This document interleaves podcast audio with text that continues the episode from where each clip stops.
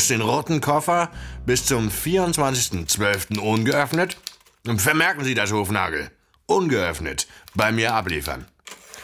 Schafft er das, entlasse ich ihn zurück in sein altes Leben. Haben Sie das, Hofnagel? Sie tippen ja langsamer als Ihr einnahmiger Vorgänger. Also weiter. Schafft er das nicht, so ist er des Todes. Barsch soll ihn dann vorher mit dem Lötkolben bearbeiten oder ihm einen seiner Käfer einsetzen oder. Na, streichen Sie das. Nur bis Todes. Punkt. Sehr gütig, Herr Kommandant. Ein ausgezeichneter Befehl, angemessen, aber auch gütig. Ich bin nicht fertig, Sie Idiot. Also tippen Sie schneller, Mann. Für die Suche wird ihm Rottenführer Hufnagel beigeordnet. Der Koffer ist zu bedeutend, als dass ich ihn diesem betrunkenen Fahrraddieb allein anvertrauen würde. Ich? Herr Kommandant, aber ich. Hufnagel, passen Sie auf, was Sie jetzt sagen. Und nehmen Sie dem Mann seine Daumenschellen ab. Wie soll der mit verbundenen Armen den roten Koffer finden? Hufnagel schweigt und befreit Fausto von seinen Daumenschellen. Merz nickt und gibt den beiden zu verstehen, dass sie nun gehen können. Während sie das Büro verlassen, hört Fausto, wie Merz eine Sardinenbüchse öffnet. Er ekelt sich vor den Geräuschen, mit denen der Kommandant jede Sardine einzeln in die Hand nimmt und sie schlürfend und schmatzend in sich hineinsaugt. Erst als die beiden wieder am Paternoster stehen, fasst Fausto sich ein Herz. Also Sie wissen nicht, wo dieser rote Koffer ist? Sagen Sie mal, Wallenbach, sehe ich aus wie der Allwissende? Wenn Sie weiter frech werden, dann breche ich Ihnen an Ort und Stelle die Nase. Vor der Tür des gewaltigen Bunkers herrscht reges Treiben. Vorhin waren die Straßen noch menschenleer gewesen, jetzt wuselt es regelrecht. In der Mitte des Hermannplatzes hat sich eine lange Menschenschlange gebildet, die in Bögen tentakelartig über den ganzen Platz reicht und zu einem blauen Container führt. Um 9.30 Uhr ist Sardinenausgabe. Da sind die Semmler natürlich alle auf den Beinen. Sardinenausgabe? Ja, die Semmler. Dieses gottverdammte Pack. Machen Jagd auf die Krähen und Wölfe. Für eine tote Krähe bekommen sie zwei Dosen von Suhlmanns Sardinen und für einen toten Wolf ganze 15. Jeden Morgen um 9.30 Uhr ist Ausgabe. Nur frische Kadaver können getauscht werden. Und auch nur, solange der Vorrat reicht. Verhandeln ist zwecklos. Widerliches Pack. Suhlmann habe mit seinen Sardinen ein Monopol, erklärt Hufnagel. Der würde das ganze Land mit Sardinen versorgen. Die würden abhängig machen. Er selbst lasse die Finger von dem Teufelszeug. Wolle sich nicht die Gesundheit versauen wegen dieser kleinen, öligen Delikatesse. Fausto nickt. Die beiden gehen durch den Park südlich des Hermannplatzes. Die Wiesen sind gelb und vertrocknet, als hätte es ewig nicht geregnet. Ein Rascheln, da im Gebüsch. Ein Knurren. Es müssen mehrere sein. Hufnagels Miene verfinstert sich. Wölfe, denkt Fausto und schluckt. Hufnagel öffnet sein Halfter und zieht seine Pistole, eine Mauser. Das Knurren wird lauter. Ich hoffe, Sie sind ein guter Läufer, Wallenbach.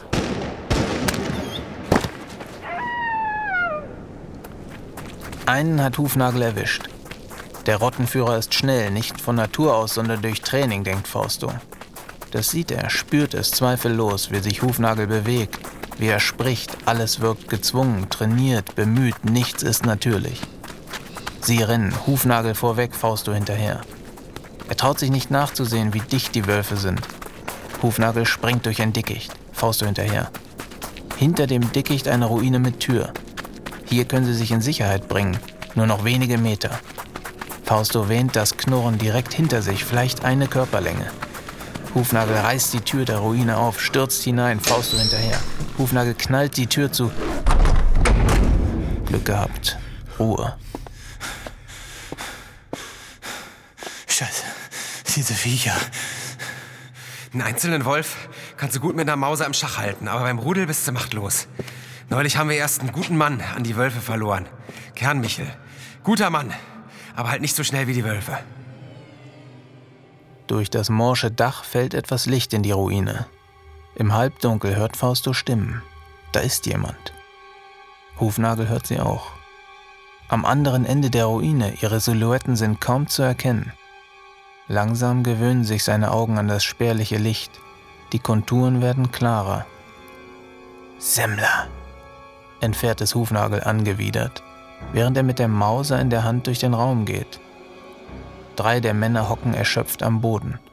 Ein vierter liegt ein Stück daneben. Fahle Gesichter, grau und kantig und abgemagert. Ihre Haut hängt wie sonnengegerbtes Leder schlaff über ihren müden Gesichtsknochen. Ihre Kleidung ist dreckig und kaputt, wirkt zusammengewürfelt. Die Lumpen stinken. Erinnern Fausto an Herrn von Lichtmann und dessen sadistische Freude, mit der er den Schulkindern befahl, sich die liegen gebliebenen und übel riechenden Lumpen aus der Kiste anzuziehen, wenn sie ihre Sportsachen vergessen hatten. Auch ihn hatte Herr von Lichtmann einmal gezwungen, sich aus der Kiste zu bedienen. Lange hat er sich anschließend geduscht, um das ekelhafte Gefühl von der Haut zu waschen. Die Kleider der Semmler und ihr modriger Schweißgeruch katapultiert Herrn von Lichtmann und seine Kiste aus den Tiefen seiner Erinnerung in die Gegenwart oder wo auch immer Fausto sich hier gerade befindet. Schönes Plätzchen, dass sich die Herren Semmler hier gesucht haben. Vielleicht will man mir erklären, warum die Herrschaften nicht Jagd auf Wölfe und Krähen machen, wie die anderen Semmler um diese Uhrzeit? Einer der Männer zeigt auf den abseits liegenden, dessen große blutige Bisswunde am Bein entzündet ist und ungut riecht. Während er das erklärt, stöhnt der liegende Mann, als wolle er den Aussagen Nachdruck verleihen. Er leide unter schwerem Fieber und werde bald sterben, wenn man ihn nicht versorgt, gibt der Semmler zu bedenken. Sie seien hier, um Wache zu halten, während die anderen Medikamente auftreiben. Aber es sei ja schwer, etwas zu bekommen in diesen Tagen fügt der Mann fast vorwurfsvoll hinzu. Rührend, entfährt es Hufnagel. Ohne ein weiteres Wort zu sagen, hebt er die Geräte der Semmler auf und drückt sie ihnen in die Hände. Eine Fackel, einen großen Kescher und zwei Lanzen. Hufnagel deutet den Semmlern den Weg zur Tür der Ruine. Langsam und mit erhobenen Händen folgen sie seiner stummen Anweisung. Nur der liegende Mann mit der Bisswunde am Bein bleibt zurück.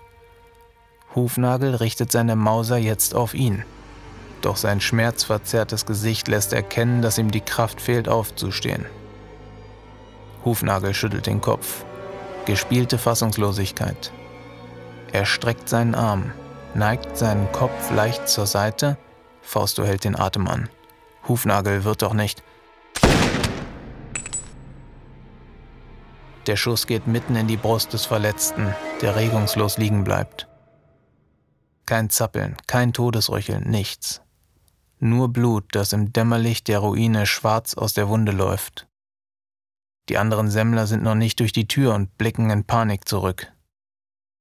Wir kommen gleich hinterher, Semmler. Und wehe euch, wenn ihr bis dahin keine Wölfe oder Krähen erlegt habt. Und jetzt ein bisschen plötzlich! Hufnagel fühlt den Puls des Mannes. Fausto ist kotzübel.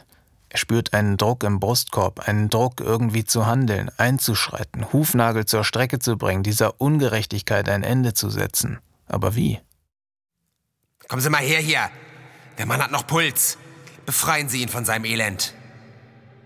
Faustus Beine versagen. Er steht wie festgefroren da. Hufnagel richtet jetzt den Lauf der Mauser auf ihn. Er bekommt kaum Luft muss sie durch seine verspannt geschürzten Lippen wie durch einen verstopften Strohhalm einsaugen. Machen Sie schnell, röchelt der liegende Mann Fausto kaum hörbar zu. Ohne zu verstehen, was er tut, legt er seine Hände fest um den schlaffen, ledrigen Hals des sterbenden Semmlers. Fausto schaut nach oben zum morschen Dach, will seine Hände fest zusammendrücken, aber sie verweigern leer und zittrig den Gehorsam. Der Puls des Mannes ist kaum noch zu spüren. Faustus Herz rast. Wach auf, denkt er, wach endlich auf, das ist doch Wahnsinn, das muss doch alles ein Albtraum sein.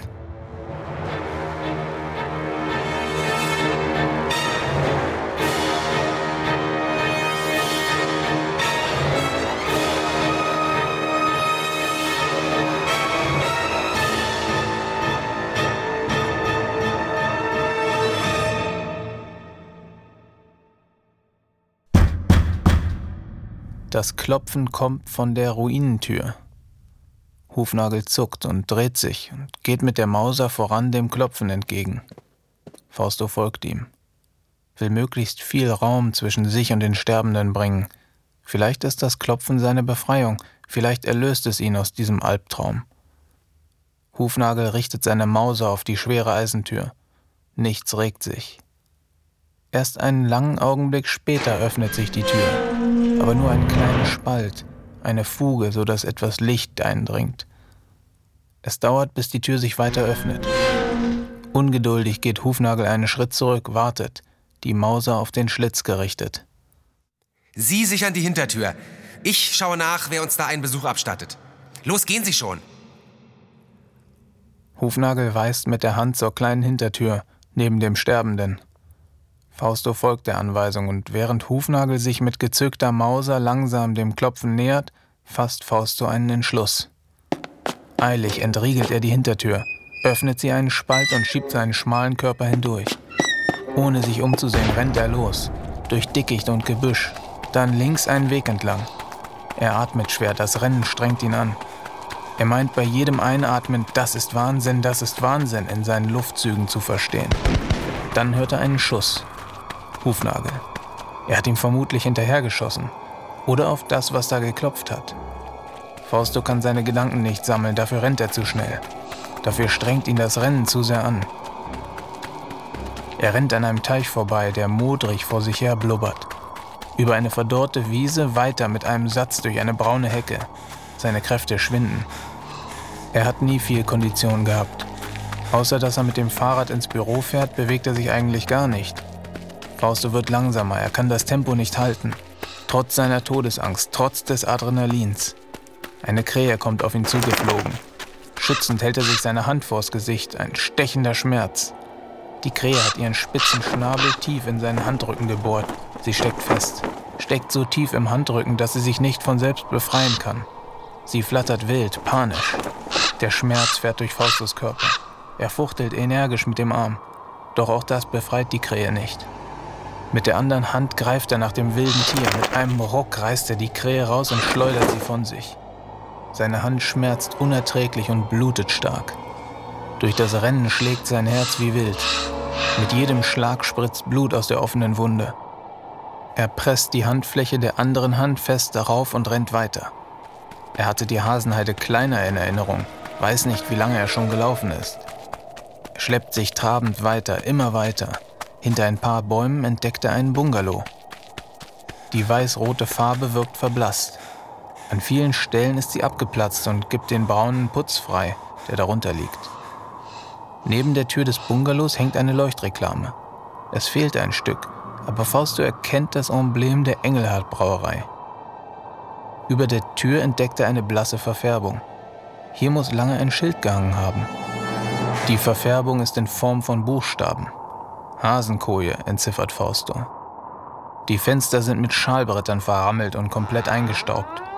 Fausto zieht an der Tür. Sie ist nicht abgeschlossen. Er geht hinein. Die Kneipe ist verstaubt. Jahrelang scheint hier niemand gewesen zu sein. Unheimlich stehen die leeren, gepolsterten Barhocker da, als wollen sie von einer anderen Zeit berichten.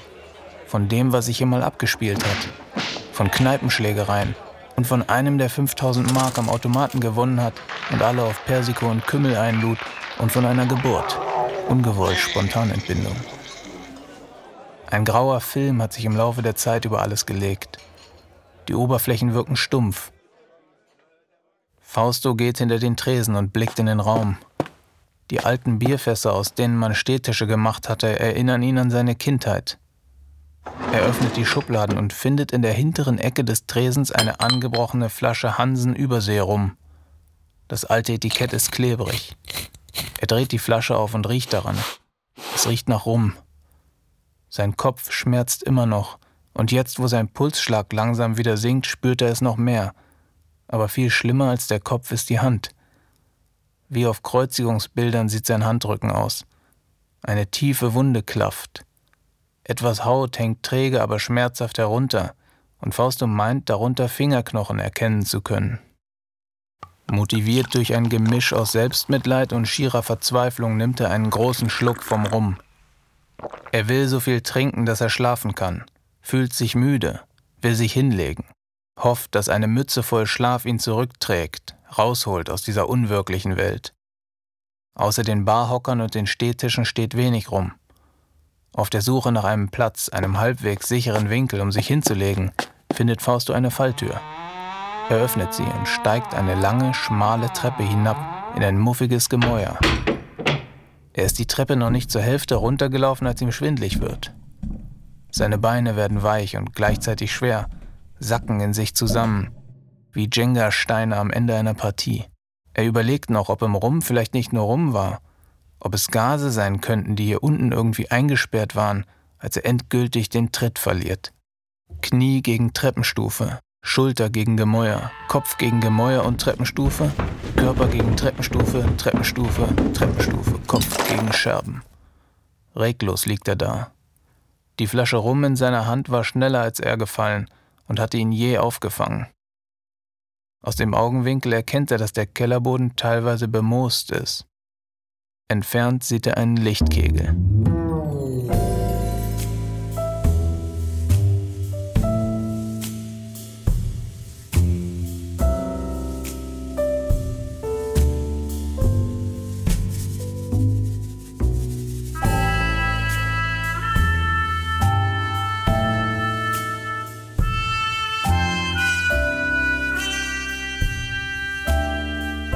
Wie lange Fausto am Fuß der Treppe gelegen hat, kann er nicht sagen. Mit der Handfläche wischt er das Glas aus seinem Gesicht. Nach dem Treppenfall schmerzt ihn jeder Teil seines Körpers. Vorsichtig steht er auf, was gar nicht so einfach ist, denn eine Hand ist ja vom Krähenangriff mitgenommen und die andere hat er sich beim Sturz verstaucht. Mühsam kommt er hoch und hinkt dem weißen Lichtkegel entgegen. Ein Tor aus Gusseisen. Es steht offen. Fausto geht durch. Mit jedem Schritt wird es heller, wie im Morgengrauen. Er steht mitten in einem Fels. Das ist kein Keller, das ist eine Höhle. Fausto denkt an das hohe Grundwasser Berlins. Das hatten sie im Sachkundeunterricht der dritten Klasse gelernt. Vielleicht nicht mehr aktuell. Ist ja bald 30 Jahre her. Wird ja auch immer trockener überall. Langsam geht er weiter ins Licht. Da ist jemand. Direkt an der Felswand steht eine kleine Person ein Kind oder eine kleine Frau. Er geht auf sie zu, kommt näher, nah genug, um das Gesicht zu lesen. Pferdegesicht, denkt Fausto. So hatten die Kinder aus Faustus Straße Frau von Lichtmann genannt, die einen kleinen Laden hatte, wo Kinder für Pfennigbeträge einzeln abgezählte Süßigkeiten kauften. Komm, wir gehen für ein Pfiffi zu Pferdegesicht war ein üblicher Vorschlag gewesen, um 50 Pfennig in 10 Cola-Kracher oder 4 Cola-Kracher und drei Schlümpfe zu verwandeln. Ihr langes, markantes Filtrum, die Rinne zwischen Nase und Oberlippe, ist das auffälligste an der zierlichen Frau. Sie trägt einen grünen, knöchellangen Faltenrock und eine kragenlose braune Jacke. Ihre graublonden Haare sind fest zu einem Dutt gebunden. Sie wirkt ländlich und ernsthaft und irgendwie wie eine verwitwete Gutsherrin des vorletzten Jahrhunderts. Sie nimmt Fausto erst wahr, als er bis auf wenige Meter an sie herangekommen ist. Hektisch lässt sie einen roten Koffer hinter einem Felsvorsprung verschwinden. Sein Gehirn klingelt Sturm. Der rote Koffer. Ist er das? Faustos Fragen drängeln sich in seinem Kopf, stolpern übereinander und behindern sich auf dem kurzen Weg zur Zunge. Zu viel ist passiert in den letzten Stunden. Zu viel, um es einzuordnen, um es zu verarbeiten. Und vor ihm steht das Pferdegesicht, fragend, mit verschränkten Armen, ernst und entschlossen und bedrohlich, obwohl sie zwei Köpfe kleiner ist als er. Wer sind Sie? Fausto Wallenbach. Mein, mein Name ist Fausto Wallenbach. Kenne ich nicht. Wie sind Sie hier reingekommen? Und wie sehen Sie überhaupt aus, Mann? Ich bin da hinten eine Treppe runtergefallen. Das ist doch der Keller von der Kneipe. Ich, ich war in der Kneipe. Ach, die Treppe, die Verletzte macht. Da geht man kein zweites Mal runter. Lassen Sie sich diesen Rat geben, Mann. Fausto steht inzwischen direkt vor der kleinen Frau, die keinen Zentimeter zurückweicht und ihm das Gefühl gibt, ihn notfalls ausnehmen zu können wie eine Regenbogenforelle. Sie schaut ihn an, schaut ihm ins Gesicht, suchend und dann, als ob sie etwas wiedererkennt. Sie sind Garwin Heuber, nicht wahr? Fäusel! Der Heuber ist da! Er ist es! Ein Mann kommt die Treppe herunter. Weiche Haut, auffällig blass, schwarzer Pagenschnitt, kleine Nase und Tränensäcke, die prall gefüllt unter seinen Augen hängen. Der Mann hat etwas traurig Drolliges. Sein Pagenschnitt wirkt völlig aus der Zeit gefallen. Er trägt einen tiefblauen Anzug. Es dauert ewig, bis er die hölzernen Treppenstufen heruntergekommen ist, denn er bewegt sich unglaublich langsam. Er nickt Fausto zu, sagt aber kein Wort, solange er noch auf der Treppe ist. Erst als er unten angekommen ist, spricht er. Häuber, so, so. Wenn Sie Leutnant Garvin Häuber sind, dann ist es jetzt, hier und heute, endlich der Anfang vom Ende.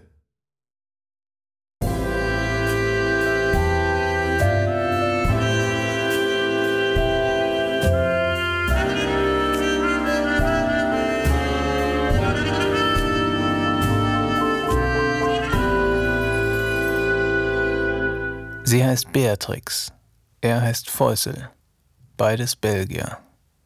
Eine Tatsache, die Fäusel nicht müde wird zu wiederholen. Beatrix hat Faustus Wunden versorgt. Halb so schlimm, sagt sie. Desinfizieren muss ich es aber. Es brennt furchtbar. Inzwischen sitzen sie oben im Laden. Die schmale, hölzerne Treppe hatte sie hochgeführt. Durch die großen Ladenschaufenster hindurch flutet der Himmel den Laden mit depressivem Grau. Das ist Ihr Laden hier? Es ist Fäusels Laden, aber wir betreiben ihn gemeinsam. Seit 17 Jahren. Ja, das ist mein Laden. Äh, Ich führe ihn mit Beatrix gemeinsam. Äh, Wir sind Belgier, müssen Sie wissen. Den Laden haben wir vom alten Ködrich übernommen. Nachdem die Militärpolizei ihn abgeführt hatte, erhängt hat er sich kurz darauf, der alte Ködrich. In Plötzensee. Hat es nicht ausgehalten im Zuchthaus. Nicht miterleben wollen, wie der fette Merz hier alles zugrunde richtet. Als er vom fetten März spricht, ist da etwas Hasserfülltes im sonst so weichen, traurigen Gesicht mit den großen Tränensäcken. Fäusel ist sichtbar aufgebracht. Beatrix legt ihre Hand auf seine und sagt, er solle sich nicht aufregen wegen seines Herzens. Und Fäusel gibt ihr recht, gerät aber dennoch in Rage über Merz, der ein brutales Schwein sei und dieses Leben unter Wölfen und Krähen, dass es kaum wert sei, gelebt zu werden. Der alte Ködrich sei einer gewesen, der das erkannt und gehandelt habe. Einer der wenigen, der aufgestanden ist, als es darauf ankam. Anerkennung und Respekt für den alten Ködrich, das sei das Mindeste, aber nicht alles, was man tun könne. Beim Ausmisten im Keller haben wir das Dynamit gefunden mit einer Anleitung. Wir kannten zwar seinen Plan nicht, wussten aber, dass das eine einmalige Chance ist, dass wir jetzt handeln müssen, sonst ändert sich hier nichts, nie. Die Semmler haben doch keine Möglichkeiten. Diese, diese halbtoten, wehrlosen Gestalten werden von Tag zu Tag schwächer, sterben wie die Fliegen, die armen Schweine. Wer soll Merz zur Strecke bringen? Es riecht nach Staub und Mottenkugeln in der Kirschnerei. Fausto kennt den Geruch. Motten waren bei seiner Mutter immer ein großes Thema gewesen. Sie sitzen auf Hockern hinter der Ladentheke, die eine Maßanfertigung ist, genau wie sein Anzug von der Avenue Louise in Brüssel, erklärt Fäusel. Mittig auf der sonst leeren Ladentheke steht eine alte Registrierkasse, die aussieht, als hätte man mit ihr seit 100 Jahren abgerechnet. Die Zahlen auf den Tasten sind verblasst. Gebrauchte Dinge haben Fausto schon immer gefallen. Sie stecken voller Leben, voller unbekannter Geschichten. Das Neue wirkt leblos und langweilig. Er versteht nicht, was man daran mögen könnte. Beatrix reißt ihn aus seinen Gedanken. Wir haben über einen Mittelsmann Wind davon bekommen, dass Merz auf eine wichtige Lieferung wartet. Einen kleinen roten Koffer, der ihm heilig ist wie nichts anderes. Unser Mittelsmann hat uns dann in Kontakt mit Ihnen gebracht, Leutnant Häuber. Sie sollen unsere Bombe im Koffer zu Merz schmuggeln und ihn mitsamt seiner Vertrauten in die Luft jagen. In die Luft jagen? Ich? Bei aller Liebe. Jetzt geh mir aber langsam mal der Hut hoch. Ich bin echt im falschen Film oder so. Mein Name ist Fausto Wallenbach. Ich bin Rechtsanwalt aus Berlin. Und ich will mit dem ganzen Käse hier nichts, aber auch gar nichts zu schaffen haben. Wer möchte das schon? Ich wäre auch lieber in meine belgischen Heimat. Fritten und Berlin foten statt hier dem März Knute dahin zu vegetieren. Auch ich würde lieber einen belgischen machen, als hier für Merz Pelze zu kirschnen. Aber wir sind nun mal hier und wir kommen von hier auch nicht weg, solange Merz an der Macht ist. Den Semkows hat der Merz erst die Semmler auf den Hals gehetzt, als sie weg wollten, und schließlich hat sein widerlicher Henker, Rottenführer Hufnache, kurzen Prozess mit den Semkos gemacht, nur weil die weg wollten. Hat der gute Fäusel mit eigenen Augen ansehen müssen. Merz hat mir bis zum 24. Dezember Zeit gegeben, um ihm seinen roten Koffer zurückzubringen. Dann hört der ganze Spuk hier auf und ich kann zurück in mein altes Leben. Aber wenn ich es nicht schaffe, wird Merz mich hinrichten lassen. Mich, Fausto Wallenbach, hinrichten lassen. Das ist einfach sowas von absurd. Ganz recht, Häuber. Neue Identität. Neues Profil. Gefällt mir. Auch Ihre Entschlossenheit. In einem sind wir uns einig, Häuber. Sterben werden wir alle. Und was ist ein Leben unter Merz Knote, wenn man sein Leben auch der Befreiung widmen kann? Wallenbach, gefällt mir. Wie Wallenstein, das war auch ein Pferd, ja? Der sich gegen die Obrigkeit aufgelehnt hat. Gefällt mir, Häuber.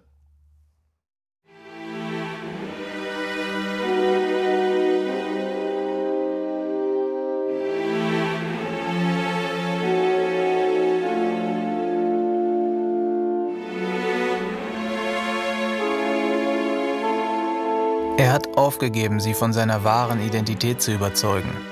Sie applaudieren ihm jedes Mal, wenn er den Namen Wallenbach in den Mund nimmt und beglückwünschen ihn jedes Mal von neuem zu dem, was sie eine pfiffige Tarnung nennen.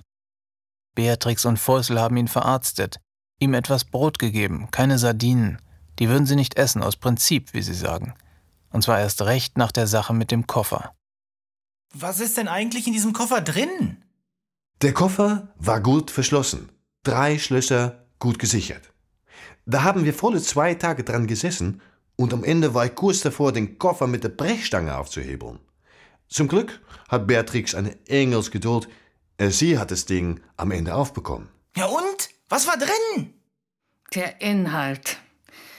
Das war auch für uns eine ziemliche Überraschung. Wir sind Belgier und als Belgier lieben wir Überraschungen ganz und gar nicht. Das müssen Sie wissen. Wir mögen es plan und berechenbar. Das ist sogar bei unseren Kindern so.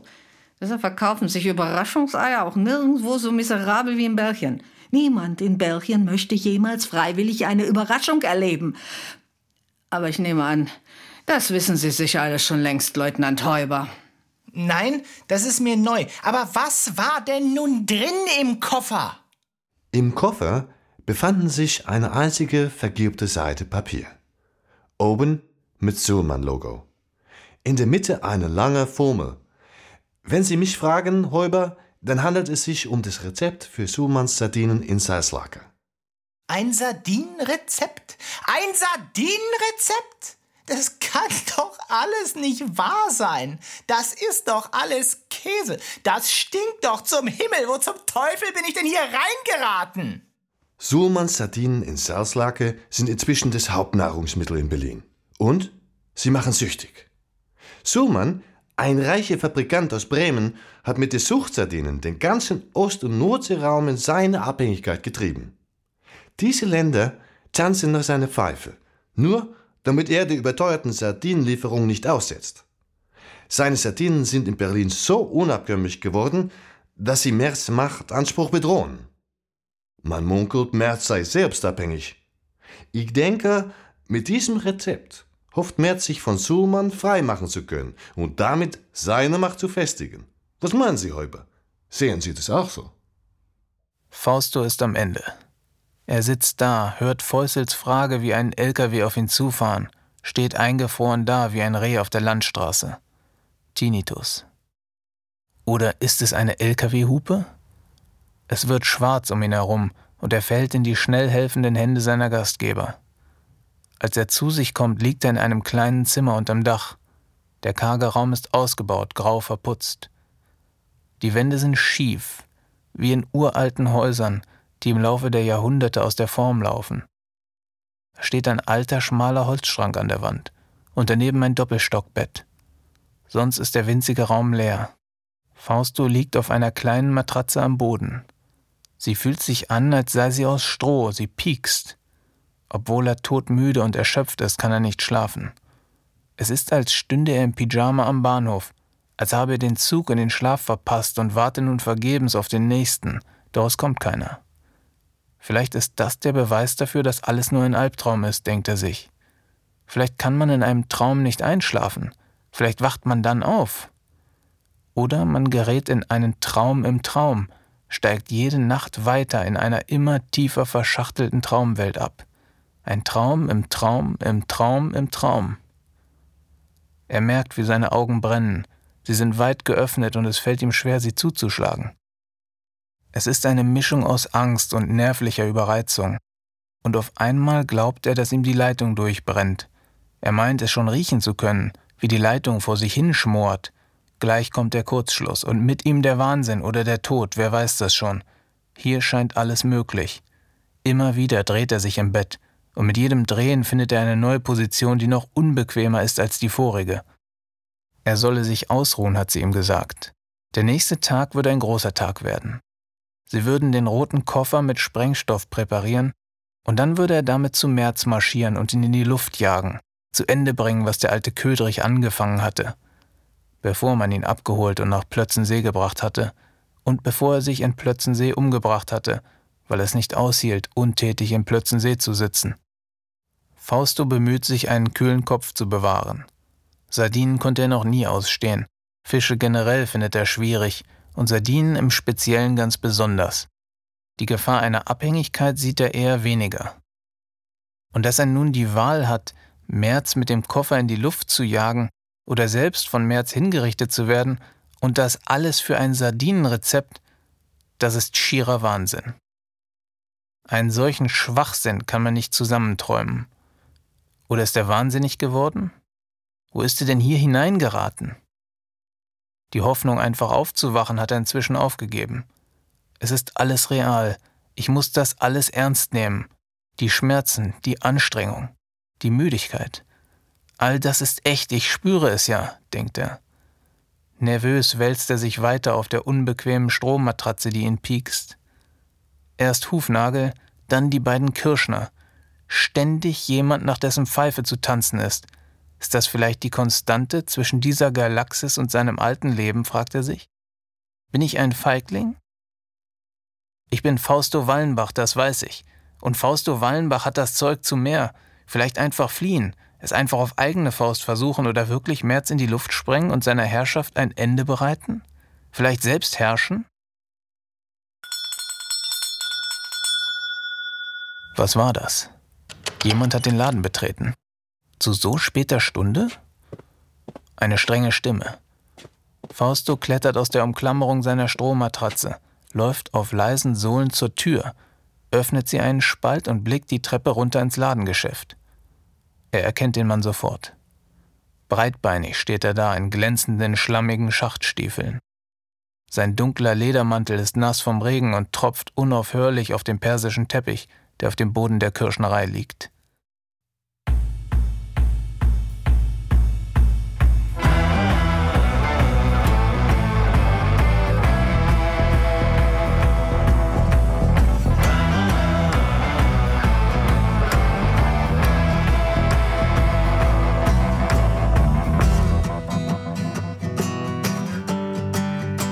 Das war Faustus zweiter Advent. Nächsten Adventssonntag geht's weiter.